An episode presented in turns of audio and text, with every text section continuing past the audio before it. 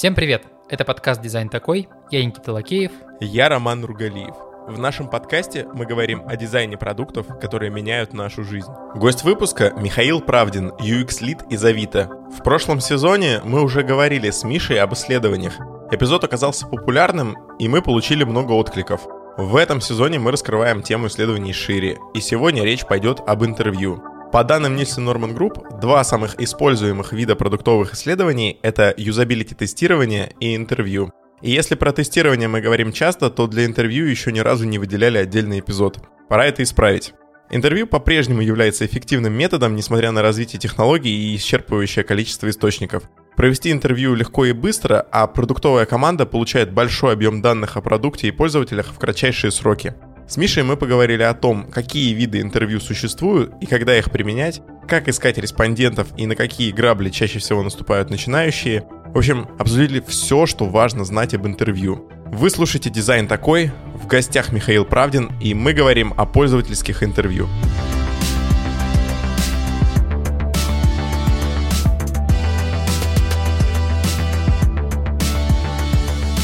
Вспомни самое странное интервью, которое тебе доводилось проводить. Очень много интервью. Не странное, наверное, самое сложное вспомню. Вот почему-то у меня это всплыло в памяти. Мы работали как раз с Алиной в Сбербанке, и в Сбербанке есть э, такой крупный инвестиционный бизнес CIB.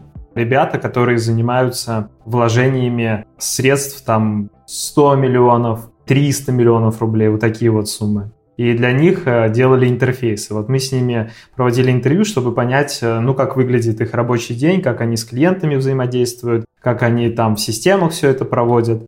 И я помню, что первое интервью, кстати, такое часто бывает, когда вы плохо разбираетесь еще в теме, то первое интервью ты просто слушаешь и думаешь, господи, ну типа я же ничего не понимаю совсем.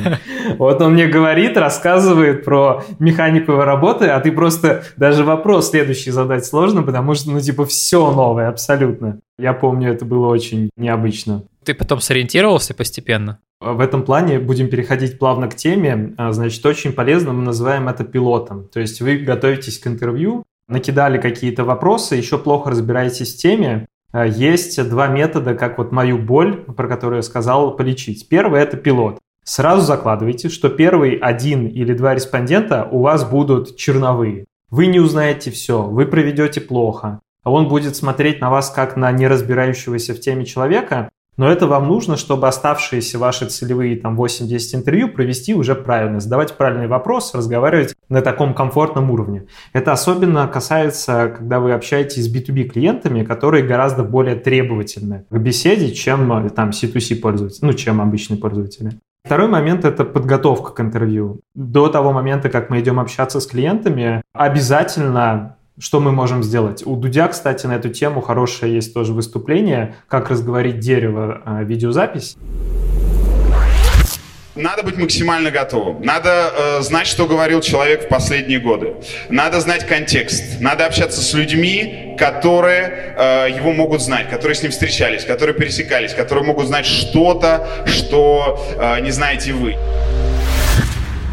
И он там тоже это упоминает, что он к интервью готовится охренеть как. Что мы обычно можем сделать да, в компаниях? Мы можем поговорить с клиентами до проведения интервью, мы можем посмотреть данные о клиенте, с которым мы хотим пообщаться в наших системах, посмотреть его, ну, всю информацию, которая нам доступна, там, как часто пользуются, какими продуктами, ну, вот все, что у нас есть, изучить предварительно. Мы можем почитать тематические форумы, мы можем там, я не знаю, найти какие-нибудь чаты и пообщаться бесплатно, какие-то быстрые вопросы задать э, по этой теме другим экспертам. Ну, в общем, вот дополнительную открытую информацию какую-то собрать до интервью. Не задавать примитивные простые вопросы нашему собеседнику, а самые какие-то базовые вещи попытаться найти в открытых источниках, которые у нас есть. Это правда очень помогает. Пример там из Авито, когда мы по категории авто общались с дилерами, и ты, как исследователь, пытаешься там понять их механику работы и задаешь очень базовые вопросы, у клиента желание отвечать на какие-то супер простые, банальные вещи не очень большое. Гораздо интереснее разговаривать, когда ты уже хотя бы чуть-чуть в теме. Я не говорю о том, что как бы нельзя идти в интервью Если ты э, вообще не разбираешься в теме, как бы мы часто поэтому идем, чтобы нам клиент рассказал больше про его там опыт решения какой-то задачи или использования продукта, но B2B клиенты гораздо воспринимают тебя более комфортно, когда ты вот как бы немножко хоть какой-то информацией обладаешь. Нужно обеспечить их вовлеченность, да? Показать, что ты, ну, как бы не совсем нулевой человек. Тем более, знаешь, они часто говорят, ну подождите, почему вы меня это спрашиваете, как бы вы же эту информацию там из моего профиля видите. Вот это вот супер плохой случай, когда ты задаешь вопрос, который мог посмотреть реально в профайле клиента. И, наверное, третий здесь пункт, чтобы вот не нервничать, когда ты ничего не знаешь, это заранее предупредить. Это как бы, конечно, тоже смягчает э, твои условия, когда ты честно признаешься, что вы позвали на интервью человека, с кем общаетесь, потому что считаете его и его коллеги с рынка рекомендуют его как эксперта, и вы как раз хотите, чтобы он побольше вам объяснил, потому что вы разбираетесь гораздо хуже. Поэтому как бы такие вот вводные очень смягчают настрой вашего собеседника. Но опять же, разбирается гораздо лучше, но это не значит, что вы ноль и вообще ничего не знаете. А мне кажется, что опять же вот в B2B вы должны хоть что-то знать, прежде чем идти на интервью с человеком. Мне как будто сейчас врач, я пришел к нему с проблемой, мне врач сказал, Роман, это нормально. Потому что я вспоминаю вот эти первые один-два разговора, они такие сырые, корявые. Я после них уточняющие какие-то такие правки ввожу, там дополнительные вопросы, знаю, что в эту тему могу покопать со следующими респондентами, или первого я спросил, но спросил не так, догадывался, а теперь я получил на этот вопрос ответ. Да, а, можно здесь забыл очень тоже крутой э, четвертый пункт ставить, это sales менеджеры. Ребята, которые, если говорим про B2B, общаются постоянно. Вот мы всегда до того момента, как пойти общаться с клиентом, приходим к ребятам сейлзам и общаемся с ними. И они нас уже заряжают там 30% знаний, которые мы можем использовать для интервью с клиентами. Это очень круто, потому что я как-то пошел к сейлзам, когда работал вот в сервисе с недвижимостью связанным. Там как раз сейлзы, они работали с клиентами много. И они мне столько всего наговорили, что я подумал, да я и не буду интервью сейчас проводить. Мне того, что они наговорили, в принципе, хватило, чтобы идти, и уже на основе этого, пока я готовился к тому, чтобы проводить интервью, я собрал там-там-там информацию, поговорил с сейлзами, и получилось, что этой инфы хватило, чтобы работать, а интервью отложилось там на пару месяцев дальше. Но будь аккуратен, сейлз-менеджеры всегда ретрансляторы, и чаще их диалог с клиентом сфокусирован на продаже. А наш диалог, как ребят, которые занимаются развитием там сервисов, сфокусирован на понимании потребностей клиентов, там их задач, их сценариев. А вот э, СЛЗ чаще продают, поэтому здесь может быть ошибочная интерпретация данных от клиентов. Доверяй, но проверяй. Да, да, да, я бы так делал. То есть вот только остановиться на селзах, э, мне кажется, очень опасно, рискованно. Это рубрика «За скобками» с нашим партнером Bank Bank Education, онлайн-школой дизайна и иллюстрации. В этой рубрике преподаватели программы UX UI дизайн цифровых продуктов рассказывают личные истории на темы, знакомые каждому дизайнеру. Делятся тем, о чем вы не услышите на конференциях и не прочитаете в блогах. Сегодняшняя история о правильной оценке дизайна. Есть скучный и короткий ответ, да, что все зависит от задачи. Говорит Денис Шумов, лид-продукт-дизайнер в Кинопоиске. Вот. А есть, наверное, правильный и долгий. Он в том, что все люди разные, да, и дизайнеры, и, и менеджеры, и разработчики. И пока ты не узнаешь человека, который это делал, в каком он делал это контексте, какие люди с ним рядом работали, чем он был мотивирован, какие у него были ограничения по бюджету, да, куда он вообще хочет двигаться, ты не сможешь оценить дизайн, ну вот прям, чтобы это было супер объективно. Поэтому если ты понижаешь планку объективности и позволяешь себе иногда быть ну, таким человеком, который может резко высказаться о каком-то э, дизайне, результате чьего-то труда, тогда ты можешь поставить оценку. Вот, и сказать, этот дизайн хороший, этот дизайн плохой. Но для этого нужно опуститься на уровень новичка, скажем так. А если ты хочешь максимально объективной оценки, тебе придется все эти параметры изучить. А это долго. Это долго, это куча затрат э, в плане энергии. Нужно же говорить с людьми, нужно разбираться, нужно читать, какая была задача. И поэтому, ну, те люди, наверное, которые находят баланс между погрузиться вообще в самую глубь и смотреть поверхностно, они могут как-то объективно оценить, насколько дизайн хорош или плох. 7 июня стартует годовая программа UX-UI дизайн цифровых продуктов. Денис Шумов – один из преподавателей этой программы. Денис расскажет о том, как работать в фигме и как подходить к изучению инструментов так, чтобы не отставать от индустрии. UX-UI дизайн цифровых продуктов – это годовая программа от ведущих руководителей дизайн-команд и возможность для вашего профессионального роста. Год – небольшой, но достаточный срок, чтобы научить дизайнера быть не просто умелыми руками, но и головой, которая видит и понимает всю систему целиком. До старта программы остается неделя, поэтому самое время записаться. Консультация бесплатная. Ссылка в описании эпизода. Миша, ты в прошлом выпуске про исследование сравнивал работу дизайнера с работой врача. А для чего интервью нужно этому врачу-дизайнеру? Да, в чем польза интервью, самое главное? Смотрите, мы вообще, опять же, если, как и в прошлый раз, будем приподниматься на шаг выше, мне очень нравится использовать метафору про врача. Давайте подумаем, когда мы приходим к доктору. Может ли хороший врач поставить правильный диагноз, не поговорив с пациентом и не взяв какие-то анализы, какие-то замеры? Скорее всего, нет. Может ли он поставить правильный диагноз, просто там померив температуру, взяв какой-то мазок, анализ крови и на основании этого сделать диагноз? Уже может, но если он еще при этом поговорит с пациентом, тогда у него будет и факторы, которые он собрал из анализов, и ощущение человека, который обращается да, с какой-то болью. И уже из этого, скорее всего, вероятность того, что он поставит правильный анализ, будет значительно выше. Вот то же самое переносим на продукт. На самом деле есть много разных э, опросов среди продуктовых команд и среди команд исследователей. И мы недавно такой опрос сделали, ссылку прикрепим в подкасте. Пользовательские интервью и юзабилити-тесты — это два самых популярных метода. Говорить, зачем э, нужны интервью, ну, я не знаю, все равно, что какие-то такие базовые. Зачем нужны разработчики в команде? Какие-то самые такие простые кулеры в офисе. Без них, мне кажется, практически невозможно будет понять, что думает клиент на качественном уровне. Другого такого метода понимания интервью – это качественный метод, понимание того, что клиенты думают, говорят. И э, другого такого аналогичного метода, качественного, я просто не знаю. Если мы с вами говорим про, ну, клиенты же пишут в поддержку, ну, клиенты же обращаются к sales менеджерам ну, клиенты же могут э, там какие-то открытые комментарии оставлять в наших опросах. Да, но вот чем отличается в этом плане качественные методы от вот перечисленных выше количественных, в интервью мы всегда можем докопаться до каких-то более глубоких причин. Нам пишут в поддержку, ребята, удалите наконец там сайта вот эту кнопку или эту или этих мотоциклистов сраных удалите, пожалуйста.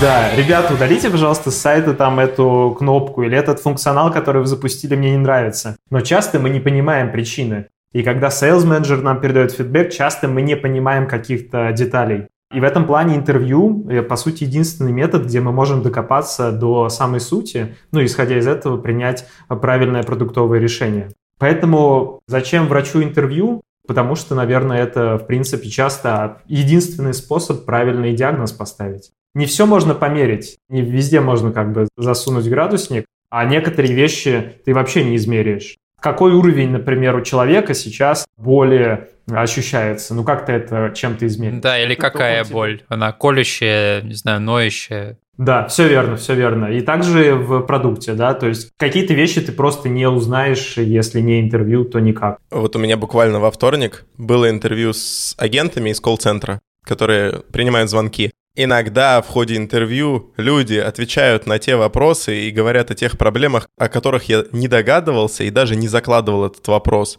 Выяснилось, что колл-центр атакуют такими дозвонами, кидают бомжа. Колл-центр атакован дозвонами, Люди боятся звонить на бесплатную линию, они боятся тратить время на длинный звонок, потому что связь дорогая. Мы об этом не знали. То есть нам теперь нужно подумать, как донести до человека, что эта линия бесплатная, что это вот э, там номер такой вот 8800, и вы можете спокойно говорить. А вопроса такого не звучало. Ни для команды эта проблема не являлась, ни для аналитиков, ни для менеджеров, ни для кого. И тут она всплыла. Вот, кстати, про вопросы и про разные интервью. Интервью можно разные проводить на разных этапах, на разных стадиях развития продукта или на разных стадиях развития фичи. Есть там поисковые интервью, проблемные, решенческие. Можешь рассказать про эти вот виды интервью и когда какой нужно применять, на каком этапе? Если говорить про этапы, мы в компании чаще всего выделяем два этапа, когда мы проводим какое-то discovery наших клиентов, да, изучаем клиентов. Первый этап – это когда мы дискаверим проблематику, второй этап – когда дискаверим решение. Когда дискаверим проблематику, нам важно вначале понять, а вообще какие проблемы есть или потребности клиентов, которые мы еще не закрываем. А после этого сузиться, выбрать из найденного самые актуальные, которые нам принесут больше всего выхлопа, а клиентам больше всего ценности. И после этого мы переходим к этапу, когда мы прорабатываем решения, придумываем разные варианты решений, после этого опять сужаемся, выбираем из этих вариантов там наиболее лучшее, проверяем, что клиент его понимает, э, он ему подходит, ну и после этого уже отдаем в разработку. Вот эти вот первые два этапа, такая модель Double Diamond, первые два этапа Discovery проблемы и Discovery решения, как раз мы и будем говорить, где мы здесь применяем интервью. Как вы понимаете, чаще всего, конечно, на первом этапе. Потому что когда мы уже дискаверим решение, тут мы чаще используем юзабилити тест, да, проверяем наше решение. Но также вот на втором этапе мы проверяем, используем решенческое интервью, потому что у нас есть решение, и вот решенческое интервью и юзабилити тест — это два разных понятия, у них есть э, там принципиальное отличие. Получается, что интервью проводим на первом этапе, когда дискаверим э, проблематику или потребность. Ищем новые или сужаемся, разбираемся предметнее в проблеме или потребности клиента. И вот тут вот мы как раз и выделяем, что у нас есть поисковое интервью. Представьте, вы э, решили заниматься каким-то новым продуктом или сервисом, пришли в компанию, и вы пока еще вообще не знаете, что за клиент, как выглядит процесс решения той задачи, которую там вы хотите, для которой вы хотите клиенту предложить продукт. Какие этапы есть, какими он сейчас пользуется продуктами. У вас пока нету никаких гипотез о проблемах или о потребностях клиента. В этом случае мы говорим, что вы идете в такое генеративное discovery интервью, пытаясь собрать хоть какие-то вводные, сложить вот эту картину в голове. Когда мы идем в поисковое интервью, это часто бывает, когда мы совсем ничего не знаем про клиента, ничего не знаем про то, как он решает сейчас свою задачу, как в это решение встраивается наш продукт или продукты конкурентов. Мы такие, мы хотим как раз собрать вот эту общую картину и понять, как там выглядит все внутри, кто наш клиент и так далее. В этом случае мы э, чаще говорим, что мы идем вот в это поисковое, или как называют его исследователи, генеративное интервью. Мы собираем вот эту вот информацию, собираем общую картину. В противовес этому есть такие прицельные интервью, это вот как раз проблемные и решенческие интервью. Проблемные, когда мы собрали картину и видим, что в некоторых точках у клиента есть э, проблемы какие-то или потребности, которые мы еще не закрываем. И мы идем конкретно копать глубже их. Решенческое, когда мы покопали эти проблемы, придумали, какое решение можем предложить, и мы идем с клиентом говорить про наше решение. Часто проблемное и решенческое интервью совмещают в одно, потому что вначале с клиентом можно обсудить ну, проблематику или наличие какой-то потребности, а после этого сразу показать ему решение и продолжить это интервью в разрезе того, вы же говорили вот про это, а вот смотрите, у нас есть такой продукт,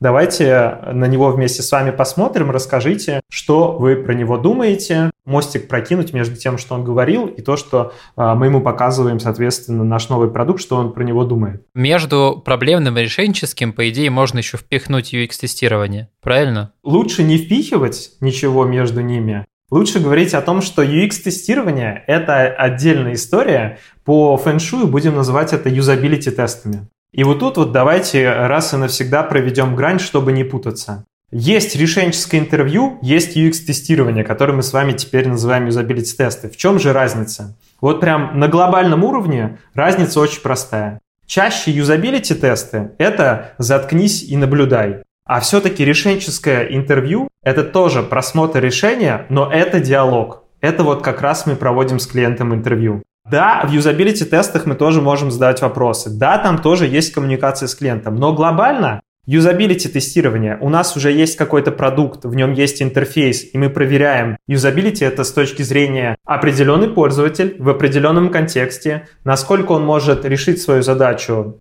эффективно, решить, не решить, насколько быстро, то есть сколько по времени занимает, и при этом насколько он удовлетворен от этого процесса. Это вот описание того, что такое юзабилити. И поэтому, когда мы проводим юзабилити, мы тестируем именно интерфейс уже. Когда мы проводим решенческое интервью, у нас часто интерфейса еще вообще нету. У нас есть идея продукта, и мы обсуждаем эту идею с клиентом. Два разных абсолютно метода, и их нужно вот здесь вот понимать, э, почему они разводятся. То, что ты сказал про решенческое интервью, можно найти критику подобную, ну, в том же самом Nielsen Norman Group, о том, что дизайнеры обладают возможностью прикидывать, что из себя эти решения будут представлять, а наши пользователи, они не всегда в состоянии придумывать, как эти решения будут работать. Да, и ты хочешь сказать, что нельзя с клиентами обсуждать решения, пока их нету, потому что это будет... Я про то, что есть ограничения, которые заключаются в том, что мы не можем полагаться на их воображение полностью опираться, что это не единственный метод. Он не самый надежный. Да, и тогда я вас прошу, а что же делать, раз э, вроде бы они есть, эти решенческие интервью, но полагаться на них нельзя? Какой это скетч, дать хоть что-то, что можно обсуждать, кроме э, чистых идей. Чтобы немножко ясность внести в голову. Вот это, вот это можно сделать? Можно ему варфрейм принести совсем вот? Пускай хотя бы карточки будут, блок-схемы, пускай будет что-то, чем мы будем грузить человека полностью. Давай представь, будет хорошо. Вот это вот одна из ловушек интервью. На интервью мы никогда не должны просить клиента что-то представить. Вот наша фантазия, но она настолько у каждого многогранна и своеобразна, да, что представлять мы никогда ничего не просим. Вы совершенно верно говорите,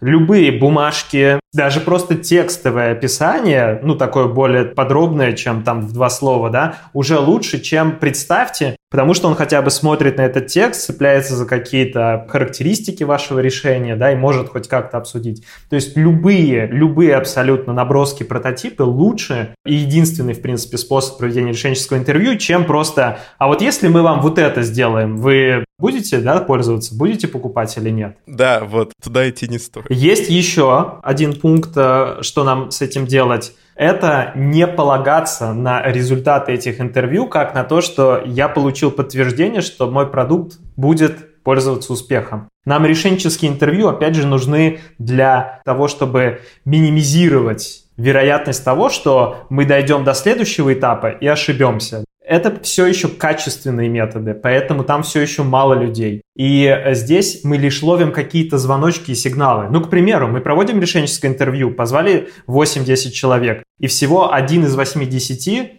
сказал «да, готов, давайте подключите мне сейчас». Или это сказали 8 человек. Мы эти цифры не используем как 10 и 80%, но это для вас хороший звоночек. Если сказал один, я бы еще несколькими методами проверил, а действительно ли стоит что-то в разработку отдавать. Если 8 из 10 э, сказали, что это оно, тогда уже, ну, как бы больше, скорее всего, у меня было бы уверенности, это уже не проверять еще другими методами, а побыстрее отдать в разработку. То есть это лишь возможность сократить неопределенность, но это не говорит да или нет. Приоритизация, а не руководство к действию. Приоритизация ICE — это повышение уровня confidence, э, вашей уверенности да, в том, что что-то сработает или нет. По-моему, в книге «Спроси маму» про это было написано, и многие так воспринимают то, что написано в книге «Спроси маму», что если ты говоришь с человеком, пытаешься выявить проблему, и он тебе не говорит, что у него есть проблема, значит ее нет. Вот пример там, прямо из этой книги я помню. Пообщались с людьми и поняли, что они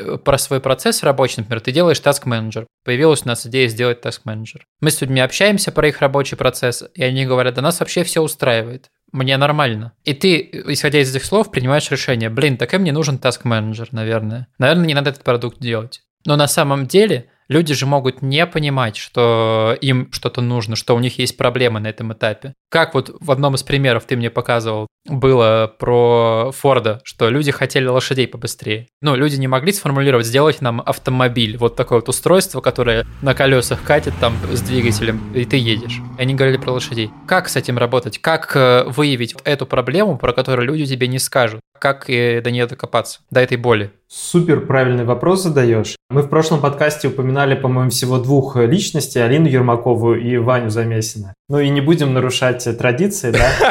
Он это называет э, пейнкиллеры и делайтеры. Мы о чем говорим? Что есть так называемые неосознаваемые боли там, я не знаю, примеров массу, да, я привык, что когда я просыпаюсь, мне там нужно 5 минут постоять и зубы почистить. Ты меня спросишь, вот ты когда просыпаешься, какие у тебя проблемы есть? Ну, никаких. Ты меня спросишь, а что ты делаешь? Я говорю, я встаю, иду в ванну, мажу щетку и чищу стою. 5 минут это делаю, сплевываю и иду работать. Я это как проблему не осознаю от слова совсем. Если ты будешь меня там даже намекать мне, но вот это вот проблема для тебя, я тебе скажу, да нет, ну типа я так 32 года делаю и вроде бы э, жив-здоров и как бы все хорошо. Но ты как эксперт понимаешь, тебе нужно копнуть, как я какую-то там определенную задачу решаю или я как прохожу какой-то сценарий, который ты изучаешь, и увидеть, что я трачу 5 минут из фактов, да, я там трачу энное количество зубной пасты, это как ресурсы, да, финансовые. Ты меня можешь поспрашивать про разные контексты, и, возможно, там какое-то а, путешествие, кемпинги, там вот, может быть, это сложнее. Где ты найдешь этот же процесс, но в каких-то случаях он сложен. И ты как эксперт принимаешь решение, окей, я хочу сделать что? Я знаю, есть такая штука, в рот вставляешь на, по-моему, 10 секунд, как капа, и она сама быстро зубы чистит, вынимаешь и кладешь ее на полочку. Ты вот такой, я хочу сделать такую капу. Клиент тратит 5 минут. Насколько я как эксперт считаю, что там моя капа за 1000 рублей, и его вот эти 5 минут времени, и вот то, что в этих 5 минутах он делает как процесс, да, насколько он реально сможет э, за это заплатить, готов он будет или нет. То есть ты изучаешь сценарий, ты изучаешь то, что делает клиент на этом сценарии, и просто как эксперт принимаешь решение, что 21 век, я могу сделать эту капу за 1000 рублей, но вот это как бы на чаше весов купят или нет. Это решение ты будешь принимать как эксперт. Ни один, конечно, человек не ответит, не, не подскажет сам, что да, как бы это то, что я как бы искал, и эта капа решит мои проблемы с чисткой зубов. Я тут понял, что если бы меня спросили, как я покупаю продукты домой, ну я бы сказал, я хожу в пятерочку ленту, там, выхожу из метро по дороге до дома, покупаю, иду с пакетом. А потом, ну там, прижмет, ну я вечером сбегаю в круглосуточный. Я не задумывался бы никогда о том, что продукты могут доставлять. Вот, вот тебе пакет, вот тебе молоко, вот тебе там яйца, вот все, что хочешь тебе, вот принесут пакет. Я бы был абсолютно уверен, что, ну, надо ходить. Все же ходят в магазины за продуктами. И пока этого решения не появилось бы, я бы не говорил о том, что такая боль, так тяжело, полчаса каждый день, на кассе еще в 6. Вот, но согласись, ты бы мог, если бы ты был не уверен в э, создании там самоката, да, сервиса, ты бы мог э, какие-то предпосылки собрать из серии, а в среднем, допустим, клиент, на которого ты ориентируешься, он сколько времени в магазине проводит? Сколько в среднем походов в магазин? Как часто бывают походы за какими-то то, чего у него не хватает мелкими товарами? Он бы не говорил, что это боль. Это действительно привычная процедура, но ты это суммируешь и видишь, это в неделю, потом можешь еще опросом добить, чтобы большие данные да, получить среди всей там, твоей аудитории, что это там у среднего пользователя 4 часа в месяц. И ты такой, блин, 4 часа дофига. Сколько за 4 часа человек готов заплатить? Ну и вот как бы ты экспертно принимаешь вот эти решения. Ну и потом Конечно же, мы с вами решенческое интервью. Вот в этом случае, что с капой, что с магазином, оно очень круто подходит, потому что тебе достаточно просто лендинг сделать. Капа, чистка зубов 10 секунд, да, одна картинка и немного текста. И ты приходишь и вначале, опять же, говоришь о процессе, и потом говоришь, а вот смотрите, тут есть такой продукт. Показываешь, что вы думаете. Идеально в этом случае, когда твое вот это вот решение, оформленное на бумаге, оно все-таки напоминает человеку то, что это какой-то существующий продукт. Ну, знаете, как вот делают в этом по сбору средств площадки Kickstarter, да? У них же часто продукта еще совсем нету. Но для тебя это выглядит часто как уже какая-то работающая штука, и ты готов нажать на кнопку и заплатить за нее. И это вот очень крутая проверка на то, что клиент готов твою капу купить. То есть, если ты сделаешь лендинг все-таки более-менее красивый, у тебя будет кнопочка «Купить», ты еще и сможешь проверить, если он даже скажет тебе, просмотрев лендинг, «Отличный продукт, я как бы точно э, буду пользоваться, потому что он сэкономит мне время», ты говоришь «Отлично, прямо сейчас можешь заказать». И вот тут часто ответы меняются. Когда прям сейчас, ну давай, ты же говоришь классно, закажи, вот тут часто, ну подождите, а какая цена? Или там, ну подождите, в принципе-то у меня там еще щетка не износилась, поэтому я еще все-таки почищу ей. И вот там энное количество возражений, которое в реальной жизни бы привело к нулевой конверсии в твоем а, продукте, который бы ты там два месяца разрабатывал. Ну, раз нравится, дай денег, да.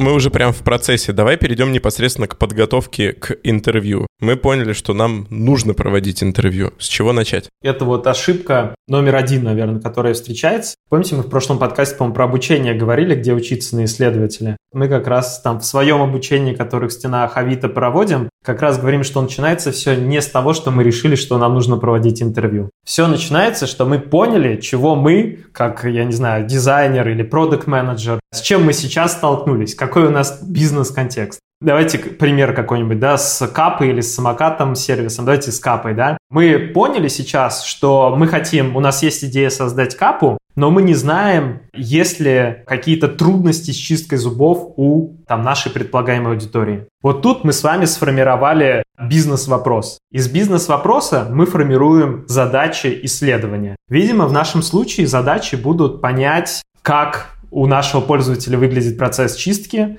понять, сколько занимает времени, какие этапы, как он это делает, понять, наверное, какие-то разные контексты. И вот из этого списка задач исследования мы уже выбираем то, каким методом мы можем задачи и вопросы получить ответы. И тут мы говорим интервью или наблюдение или дневник у меня к тебе встречный вопрос. Вот, допустим, Капа. Получается, я не сразу бегу делать интервью, я сформировал бизнес-вопрос, как ты сказал. Но на этот бизнес-вопрос я могу отвечать по-разному. Например, я могу читать отчет Всемирной организации здравоохранения о чистке зубов по там, регионам и континентам. И это тоже отчасти будет отвечать на мой вопрос. То есть вот эта вот исследовательская работа может проходить по-разному, и не только интервью ее будет закрывать. Очень часто бывает как раз вот этот вот инсайт, что да нам интервью не нужно, мы чтобы ответить на наш вопрос или там задачу, которую мы сформировали, нам достаточно почитать отчеты. Это идеальный случай. Вы не идете в интервью, вы просто день гуглите и получили всю нужную информацию. Я уверен, кстати, что реально, если мы хотим узнать, вот я сформировал вопросы, да, сколько времени чистят зубы, как часто и так далее, вот ответы можно не проводить интервью, найти в интернете. Если бы у нас были какие-то другие вопросы, тогда, наверное, да, нужно было бы в интервью идти. Я вспомнил пример, который не относится прям к продуктовой разработке, но, допустим, мы с Никитой захотели открыть студию подкастов,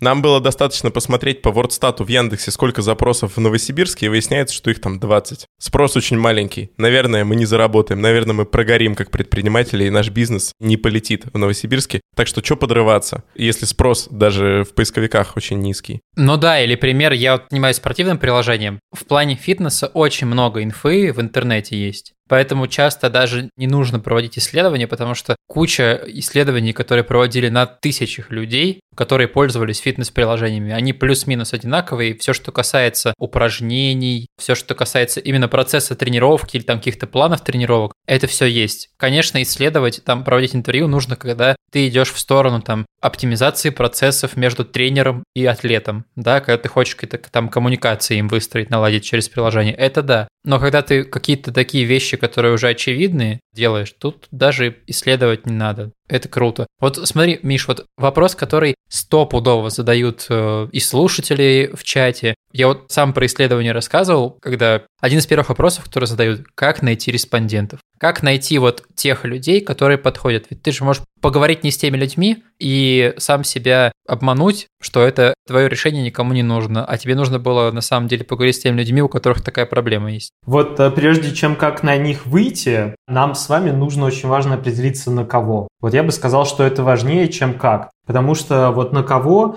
тут э, часто бывает ошибка, что это критерии такие, знаете, мужчины, женщины, 25-35, проживающие в Москве или в регионах. Эти критерии, они часто такие размазанные, что мы зовем на интервью или на тест нецелевого нам человека. Обычно самые вот, наверное, можно там топовые критерии, на которые стоит обратить внимание, когда вы выбираете целевую аудиторию для интервью, это мы говорим, наверное, в первую очередь про опыт в какой-то а, задаче, в какой-то теме, которую вы разбираете, да, либо человек новый, либо он уже этот опыт проходил. Актуальность а, потребности какой-то или актуальность задачи для этого человека, опыт в продукте или сервисе определенном, да, вашем или в конкурентном сервисе. И вот после этих трех пунктов уже, наверное, мы говорим про какие-то там дополнительные критерии. Тогда мы с вами позовем тех людей, которые реально смогут нам поделиться и рассказать что-то, что, соответственно, будет полезно для наших вопросов, будет полезно для того, чтобы проверить какие-то наши гипотезы. Второй вопрос, как их искать? Как-нибудь.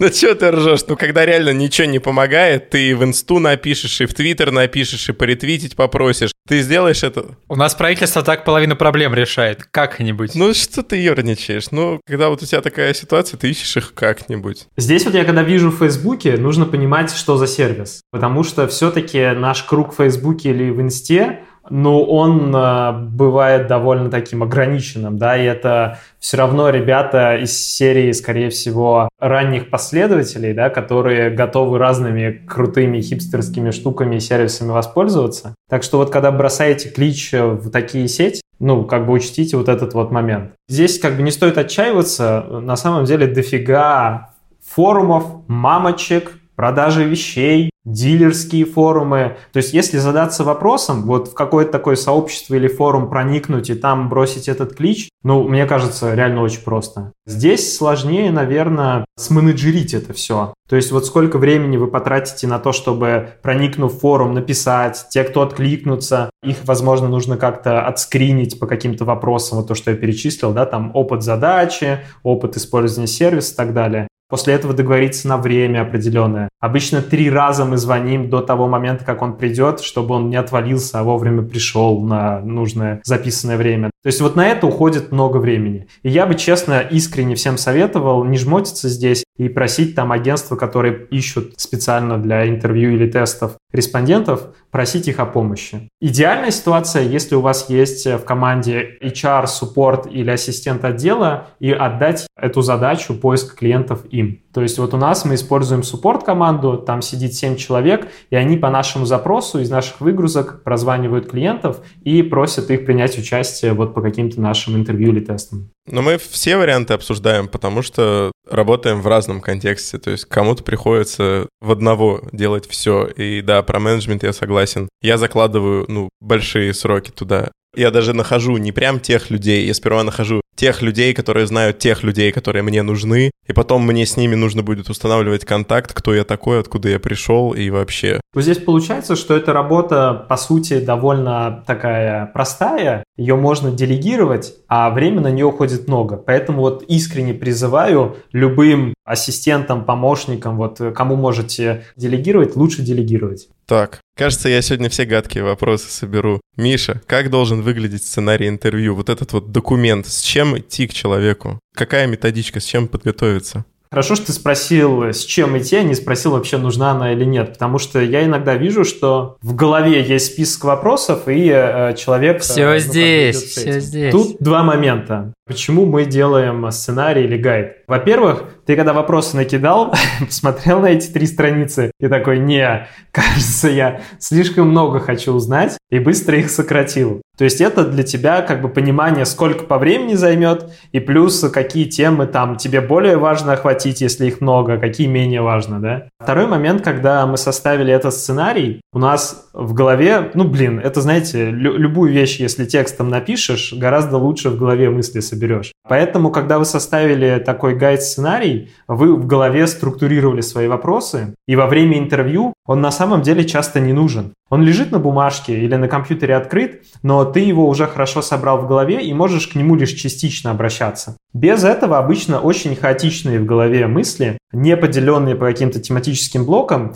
и такое интервью ну, выглядит со стороны сильно рваным. Какие-то вещи ты забыл, перепрыгнул с одну тему на другую. Если у тебя есть гайд, ты все-таки более-менее ориентируешься в своей теме, в своих вопросах, и за счет этого собираешь ту информацию, ответ на те вопросы, которые ты заранее заложил. Я призываю всех писать гайд, неважно, хорошо в теме разбираетесь, плохо. Гайд — это такая необходимая штука, чтобы у вас прошло гладко, чтобы вы хорошо могли во время интервью ориентироваться. Ведь как происходит, вы наверняка сами знаете. Вы начали говорить по вашей структуре, по вашей теме, и началось. В одну сторону, в другую, перепрыгнули в конец. Человеку же как бы нельзя сказать, нет, давай вот по вопросам. Если у вас нет гайда, удерживать это в голове тяжело. Открыт гайд, там ручкой или взглядом ты видишь, так, вот это охватили, это охватили, а вот это еще нет. Без этого, ну, прям реально тяжело, особенно начинающим интервьюерам. Вот мне без гайда тоже очень тяжело. Хотя вот уже большой опыт, поэтому и призываю всех его использовать.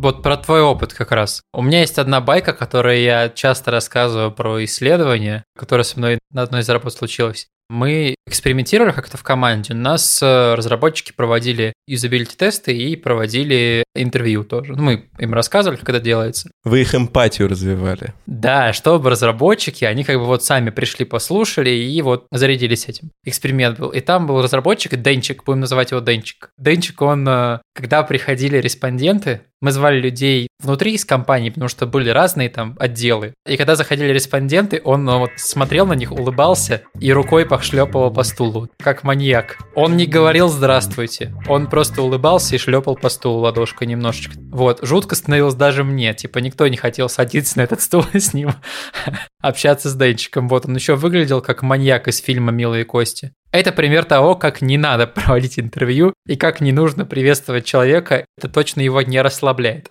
Можешь рассказать свои лайфхаки, как ты располагаешь человека, как ты настраиваешься на интервью вообще? Твои методы. Айсбрейкеры такие. Да, со стулом я даже записал себе, нужно попробовать похлопывать по стулу. Прям так и запишу в, список, как расслабить э, человека. Значит, а зачем нам его расслаблять? Я бы таким вопросом задался со стороны слушателей. Ну, типа, интервью, довольно функциональная штука. Ну, не, ну, как бы, ну, он пришел, ну, что, можно, в принципе, начать вопросы задавать. И это я как раз очень часто вижу, особенно в Зуме. Зум, это же что? Соединился и пошел, да? В офисе еще вот хоть похлопать можешь по стулу или кофе налить, а в Зуме ты вот все, клиент подключился, добрый день, Михаил, я вот из Авито, хотел вам задать несколько вопросов, погнали. Готовы ли вы рассказать мне много э, личного интересного про себя вот в таком случае? Нет. Кажется, что нет. Эмоциональный вот этот, то, что вы называете контактом, да, он нужен для того, чтобы человек нам, рассказывая про свой опыт, как он какую-то задачу решал, в каких-то местах поделился довольно какими-то такими, может быть, личными, может быть, интересными, может быть, эмоциональными историями. Иначе его рассказ будет очень сухим. Я делал раз, два, три, проблем не было. Если хотите, чтобы это была реально живая история, нам нужен реально с ним какой-то контакт. Здесь вот переходим ко второму пункту, а, как этот контакт получить. Мне кажется, есть несколько таких интересных моментов. Во-первых, мы с вами говорим все время интервью, интервью, интервью. Вот, во-первых, нужно нахрен забыть, что это интервью, забыть про ваш гайд, который вы, надеюсь, подготовили, и подумать, что вы, по сути, просто сейчас беседуете с интересным клиентом. То есть интервью – это управляемая беседа, потому что у вас есть гайд, и вы идете плюс-минус по нему. С вашей стороны она управляемая. Для человека должно выглядеть просто как беседа. То есть если это допрос по вашему гайду,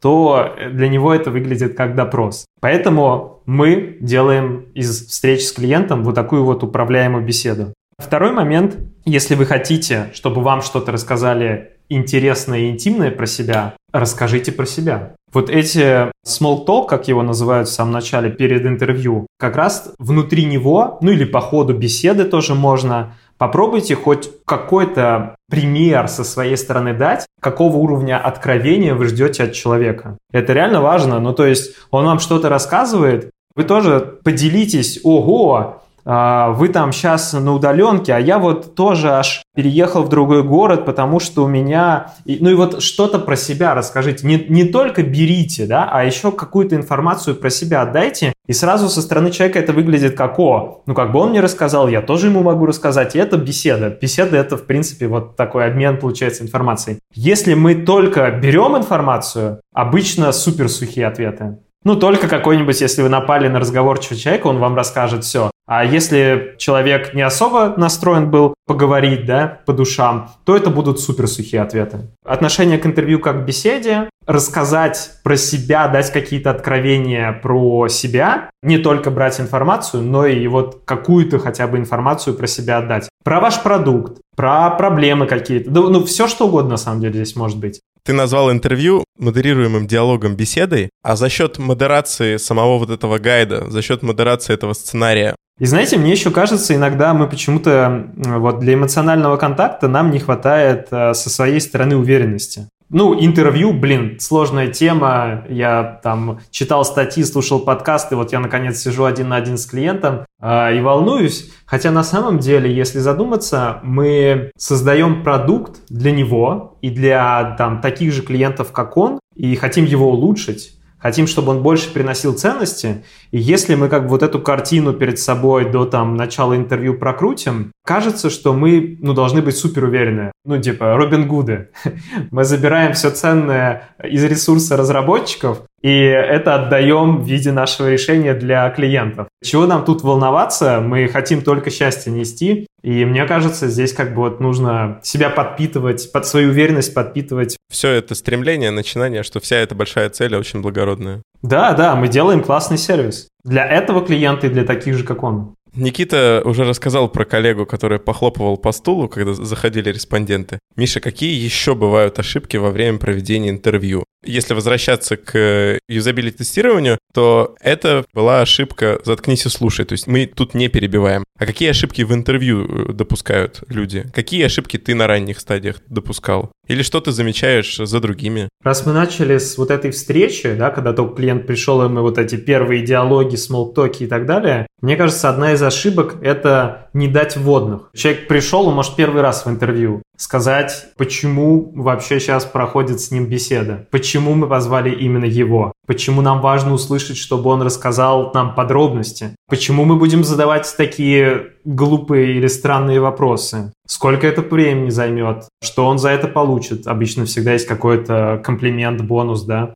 Эти пункты обязательно дать как водные, иначе вы меня на подкаст позвали, а тут происходит непонятно что, я к этому был не готов, но вы до подкаста рассказали, да, пошагово план, что нас ждет, и я как бы понял и успокоился. Мне кажется, вот ошибка этого не сделать, а сразу, опять же, перейти к вопросам. Дальше, наверное, там крупный блок ошибок в самих вопросах. Знаете же, наверняка тоже вопросы, наводящие на ответ, закрытые вопросы, несколько вопросов за один раз, вопросы про будущее, будет ли что-то там в будущем делать, какие-то вопросы на тему того, какое у него там мнение о продукте, да, у нас качественный метод, мы там мнение стараемся не спрашивать. Какие-то профессиональные жаргоны, сленги, да, которые мы можем использовать. Мы с вами уже обсудили попытки, чтобы клиент представил решение вопросы из этих блоков это вот все ошибки. Их как бы можно прям отдельно, там, как примеры разбирать,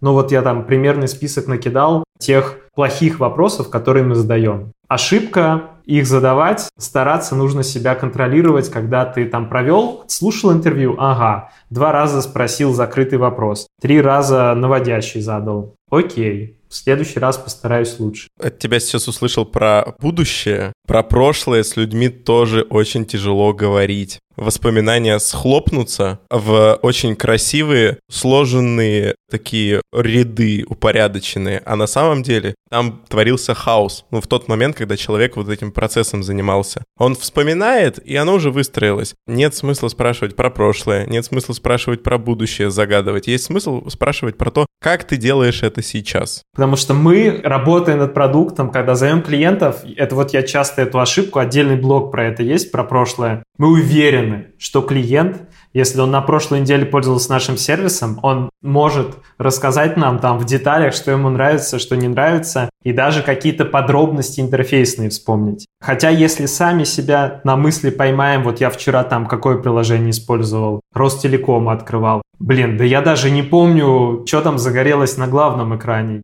Настолько сейчас много информации, что да это нереально. Вопросы про прошлое, как бы нам ни хотелось, с клиентами про прошлое мы можем обсуждать лишь какое-то общее впечатление. Не в деталях, ни в коем случае. Просто вот то, что у него в памяти отложилось. И это не равно все, что он там в прошлом в нашем сервисе делал или знает или думает про него, потому что это только то, что он вспомнил. И вот тут давайте верну вам вопрос. Как вы думаете, а как же нам, ну, чтобы узнать их прошлый опыт, что же нам нужно делать тогда? Рассказывать, как они обычно делают. Ну, это про сейчас. Даже не про сейчас, это про то, как обычно, как он привык. Ну, а есть какие-то записи? У меня сейчас есть история браузера, я могу посмотреть, э, на что я тратил свое время в интернете. А тут каким логом обращаться, к какой ретроспективе? Такие идеи у нас. Да, поведение в прошлом, да, что он делал про прошлое, действительно, если есть какая-то аналитика, логи, ну, любые данные, это, конечно, факты. Круто их поднять. И можно, если что, с клиентами, знаете, как дневник памяти, перед ним открыть, и он, чтобы попытался вспомнить.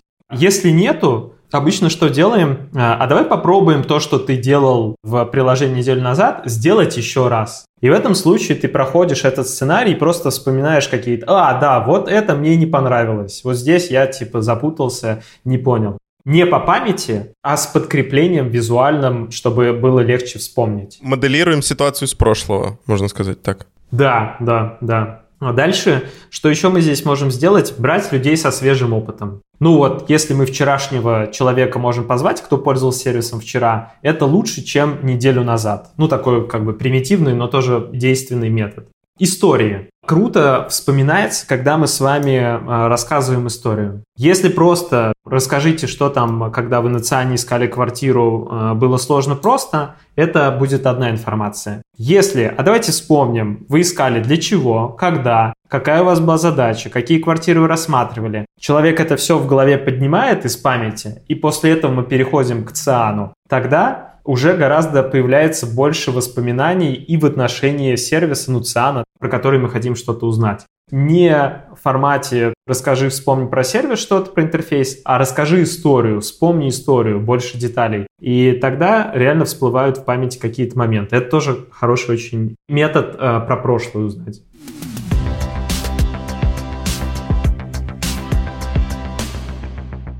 Вот слушай, когда мы проводим интервью, мы уже не раз говорили про то, что надо отбросить сценарий. Как понять, когда задавать уточняющие вопросы, уходить в сторону, а когда идти по сценарию? Ты там слышал, да, про это правило «пять почему?» И можешь же там дрочить человека этими этими «почему?» Там он бедный уже не знает. Четыре, три.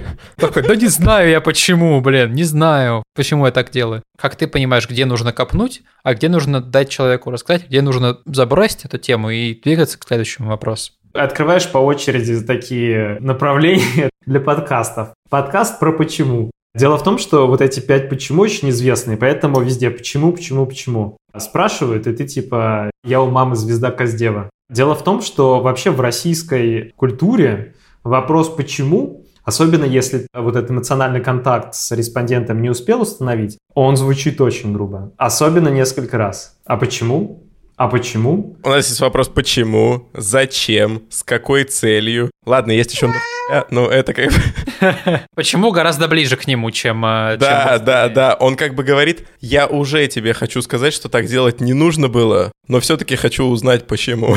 Поэтому, вот, кстати, правильно отметил, что есть и другие вопросы, и хотя бы не давите одними почему. А что хотели? А для чего? Когда? Ну, то есть, хоть как-то миксовать с другими вопросами. Расскажите, как. Подробнее, да, например. Потому что несколько подряд почему – это допрос. Вопрос почему? А почему вы это сделали? Любой человек придумает вам интерпретацию, и это будет далеко не самая правдивая интерпретация, а ту, которую он как красивую историю сможет вам быстро в голове собрать. Будет ли это правдой, на основании которой вы сможете придумать какое-то решение да, свое или использовать это в работе? Очень часто не факт. Будет ли э, это просто какой-то правдой, которая у него в этот момент в голове сложилась? Вот это скорее похоже на правду. Спроси меня, почему я что-то делаю или не делаю, пользовался чем-то или не пользовался, я всегда придумаю тебе ответ. Вопрос в том, будет ли это правдой, которую мы можем использовать с вами. У людей, как правило, мнение есть на все. И ты, если будешь спрашивать обо всем, то так или иначе они выскажутся. Да, хотя часто мы не рефлексируем. То есть я вот там вчера использовал приложение Ростелеком, и я не рефлексировал отношения каких-то, почему я что-то делал, но сегодня ты подключился ко мне и задаешь мне эти вопросы, и я придумаю тебе ответ. Хотя до конца сам не понимаю, почему я что-то делаю или не делал. Есть э, очень крутой эксперимент в интернете, можно набрать, есть видео классное, когда показывали карточный фокус, людям показывали картинки двух людей, фотографии, и говорили, какой человек вам нравится больше. А ты говорил, мне нравится больше человек э, справа. Модератор клал карточки, закрывал на стол и двигал к тебе эту карточку. На самом деле там было две, тебе в руки попадала картинка человека, которого ты не выбрал. Люди брали эту фотографию, и следующим вопросом было «объясните, почему вы выбрали этого человека». В 100% случаев люди рассказывали, приводили доводы, почему, о, это блондинка, мне нравятся блондинки, у него такая красивая внешность и так далее. Хотя до этого 5 секунд назад они выбрали другого человека. Это вот, знаете, как пример, что в любой ситуации мы на вопрос «почему» ответить сможем без проблем. Главное просто знать, что мы тупые, иррациональные, импульсивные, порывистые. Мы решения в жизни принимаем иррационально. Ну да, когда человек берет, э, не знаю, iPhone в кредит, он тоже тебе приведет тысячу причин, почему он это сделал. Мне можно выступать адвокатом и говорить, вообще-то я купил себе классное технологичное устройство, телефон нужен мне каждый день, он помогает мне решать много бизнес-задач, звонки, почта, фотки. На самом деле, когда я последний раз себе покупал телефон, мне просто хотелось вот э, побаловаться, типа, о, моя маленькая наградка. Классный телефон. Да, мне никто ничего не подарил, пойду сам себе что-нибудь подарю. У-у. Но ты про это не расскажешь. Ты настоящие свои намерения, почему ты купил его, ты не расскажешь. Ты будешь выдумывать классную историю про то, как он тебе помогает решать бизнес-задачи. Я могу очень долго и извилисто рационализировать, да, и скрывать это. Сейчас э, все, кто нас слушает, такие, и чего делать-то? Ну, типа, если нельзя использовать почему, если мы такие иррациональные твари, давайте нафиг тогда отбросим интервью и будем сами додумывать за клиентов. Чего делать, если нельзя спрашивать почему? Ты же вот сказал, что интервью — это модерируемый разговор. Так пускай это пройдет легче, пускай это пройдет как простой разговор. Ну вот, например, я поговорил во вторник с агентами из колл-центра, я от них услышал, как проходит их день, а выводы там дальше я сделаю за скобками на этапе расшифровки. О, кстати, я очень хочу с тобой об этом проговорить. Не давить там, провести его немного полегче. Но в случае с айфоном сейчас прозвучало, вот ты купил iPhone, да, и я хочу понять, почему ты его купил. Я как бы тебя спрашиваю, а расскажи, а почему ты там три дня? Можно, э, наверное, спросить, это уже из подкастовых тем идет, спросить, вспомни, вот ты купил iPhone, ты помнишь какие-то ощущения, которые у тебя были, когда ты купил? Какие чувства ты испытывал? Может быть, он на этом моменте как-то расскажет, и мы поймем, что iPhone ему принес кучу каких-то эмоций, он радовался и так далее. Из этого можно быть сделать вывод, что не для продуктивности он Купил робот-пылесос и отлегло, например, вот. Спрашивать про ощущения, да, в эту сторону копать. Или расскажи, как изменилась твоя жизнь после того, как ты купил его, что по-другому стало. Мы вместо того, чтобы почему спрашивать и заставлять его придумывать, что iPhone такой функциональный, там 12 мегапикселей, я все время печатаю, да, фотографии, это полезно. У нас у всех одинаковые там телега и инста, они все одинаково выглядят. Вместо этого мы просим его рассказать этот опыт. Чуть-чуть до, во время и чуть-чуть после. Вот ты правильно говоришь, потому что ощущение в моменте, ощущение, что у тебя отлегло после, это вот как раз вот этот вот опыт. То есть, окей, давай вспомним, как вообще мысль пришла, Откуда она появилась? А с кем ты обсуждал? Когда пришла мысль, что ты, ну, там, первым делом сделал? А куда пошел? А где выбирал? И то есть вы собираете вот эту всю картинку его опыта, и там уже становится понятно, что когда выбирал, действительно думал про камеру и мегапиксели. Но покупка совершилась, потому что в этот день там пришел знакомый, у него уже был 12, и я подумал, я все-таки, блин, старый. И это вот был таким ключевым финальным фактором, да, почему купил. Когда мы пытаемся узнать почему, нам лучше спрашивать про его историю опыта, и мы тогда сами там экспертно сможем найти ответ на интересующий нас вопрос «почему?». Ты собираешь улики как детектив, как в игре Detroit Become Human. Ты собираешь улики, а потом выстраивается картинка. Очень хотелось бы, чтобы они все отвечали нам сразу на наш вопрос, почему, откровенно, что потому что у знакомых у всех уже 12 но по факту так редко происходит. И нам по факту нужно в интервью тратить больше времени, собирать вот эту историю опыта в моменте покупки до и после. Да люди друг с другом не откровенны, блин, ну типа... Это очень творческая задача, очень интересная. Я бы даже сказал, она где-то здесь похожа на психолога, психотерапевта. Такие задачи уже гораздо более сложные, чем ну просто задать вопрос, получить ответ. Про анализ. Мы вот провели кучу интервью, собрали много-много данных, у нас все это лежит, записи, заметки какие-то на листочках, видосы. Как все это правильно проанализировать, сделать выводы и, самое главное, еще донести своей команды до людей, которые принимают решения? Вот здесь тоже часто э, возникает путаница, когда говорят, мы хотим э, сделать CGM, мы хотим там выбрать как метод э, Jobs to be done или CGM. После того, как мы собрали какую-то информацию, Jobs to be done, CGM, персоны, это все инструменты, Blueprint, сервис Blueprint, да, это все инструменты визуализации той информации, что мы собрали. Потому что что такое 10 интервью часовых? Это примерно 100 страниц текста, если транскрибировать. Ну, 100 страниц текста. Можно ли с этим там что-то, какое-то продуктовое решение принять? Ну, конечно же, нет. Нам нужно это как-то представить. И вот для этого и придумали эти разные фреймворки для визуализации вот этих вот собранных э, э, результатов. Наша задача их туда упаковать. Мы вот в подкасте, наверное, голосом-то ни один из этих инструментов а, хорошо не разберем. Тут а, смотреть надо, да, показывать. Это ты там был в полях как дизайнер, как исследователь. Это ты там что-то для себя уже понял, слушая этих людей. Но ценность будет заключаться в том, что ты эти свои выводы, это знание, ты этим знанием поделишься, этими выводами, ты его сможешь масштабировать, и оно будет полезно для всей твоей команды. Как вот с этим справиться? Часто с этим в крупных компаниях как раз и сталкиваешься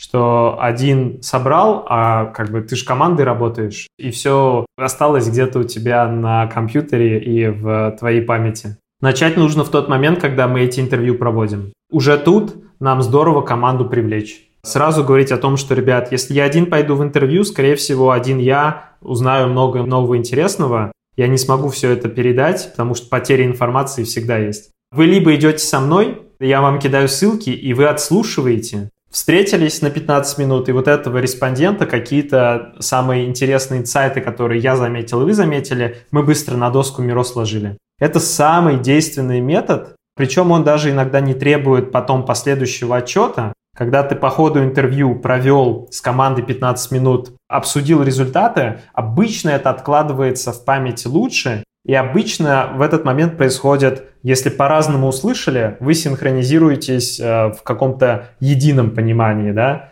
Я услышал так, ты так, мы это выгрузили и какой-то общий получили смысл, да, который нас двоих устраивает. Я считаю это круче, даже чем писать вот какие-то CGM, Jobs to be done на выходе и потом их отдавать команде. Если у нас так произошло, то потом эти же заметки можно и вот раскладывать в любой вариант, да, CGM, Jobs to be done и так далее. Если команда не участвовала, и нам нужно самостоятельно им все передать, ну что же, здесь сложнее. Отдать им 100 страниц, они ничего не прочитают. Отдать им одну страницу, они ничего не поймут. То есть здесь вот должна быть какая-то середина, ну и вам придется ее искать. Именно поэтому я и призываю чаще пользоваться первым методом, чтобы вы с командой смогли больше общих знаний получить.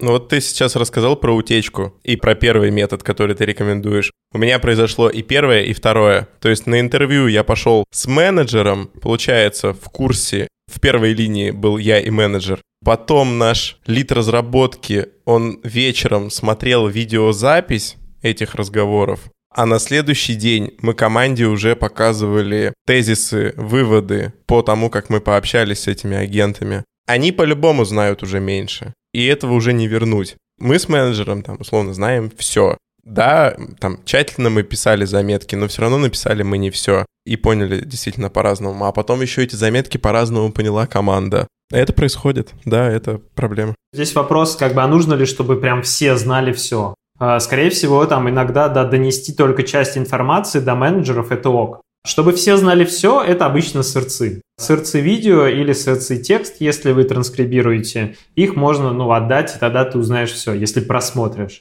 Но часто у каждого есть свои задачи, и смотреть твои 10 э, часов видео никто не будет. А, сорцы, я правильно понял? Сорцы — это source, это... Sources. СРЦ — это непереработанные данные, ну, то есть массив текста. Из того, что я тебе сейчас, Миша, услышал, я понял, что цель вот этой передачи всей оставшейся команде, которая прям там не была, наверное, донести до них первую мысль. То, что мы делаем, оно релевантно, оно важно, и мы действительно делаем то, что мы говорим с нашими пользователями, а потом из этих диалогов, из этих интервью сформировать уже задачи, user stories, гипотезы для дальнейшей работы. То есть, чтобы они оставались в связи, в контексте в этом. Закидывать в них э, сырцы не надо. Знали словцо из Завида внутренней. Это, это какой-то деликатес последний, вот так вот, знаешь, сидишь в кафе и не знаешь, как правильно это... В еврейском, да. Сидишь и не знаешь, как это правильно произносится. Так, а сырце это что?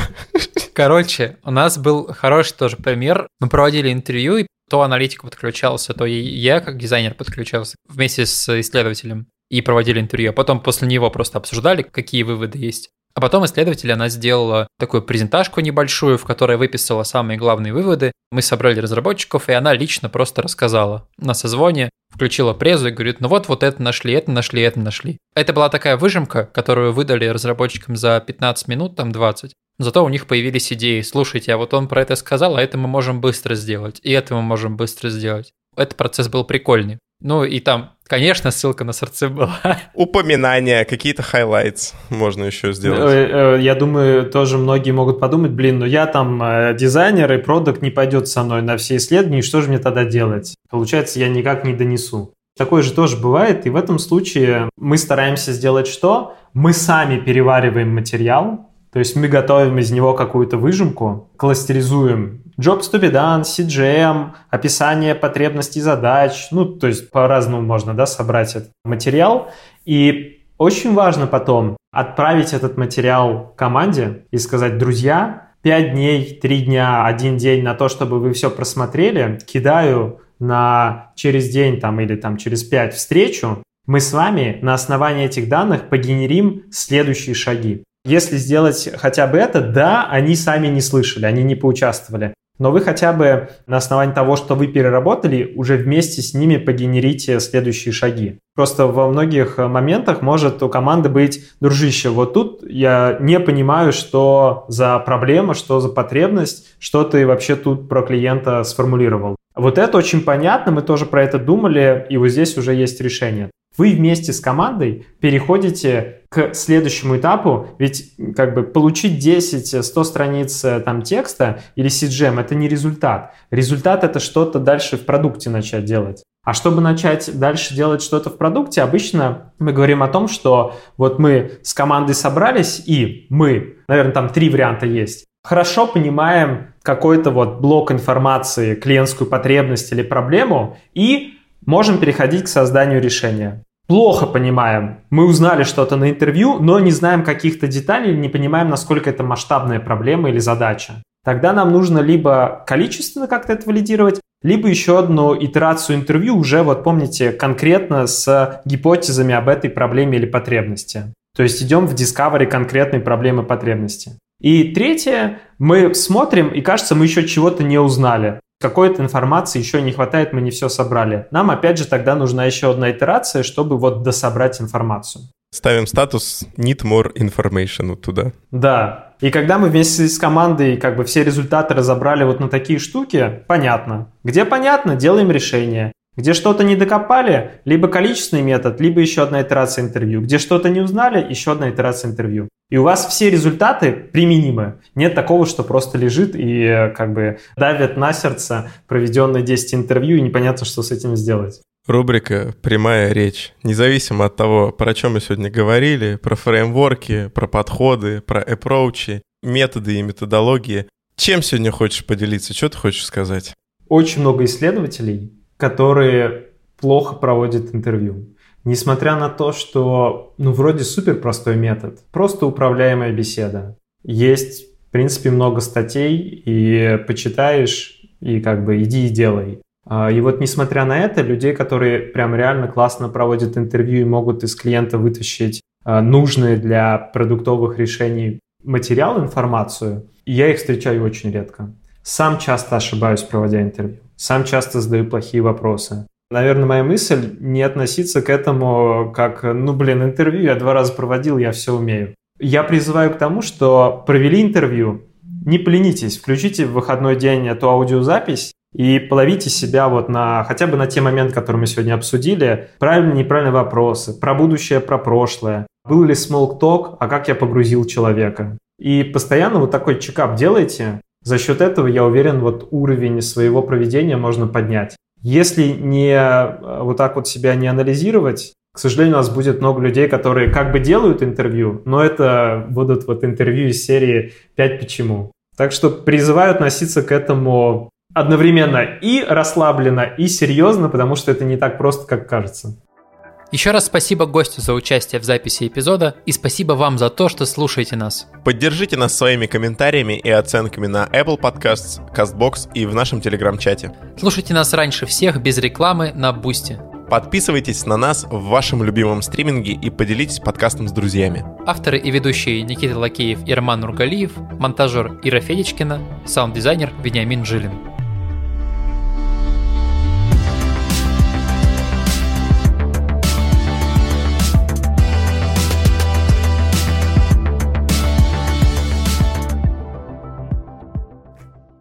У меня вопросы, они же ответы. Вот, все, я отменяю этот вопрос. Я говорю ответ.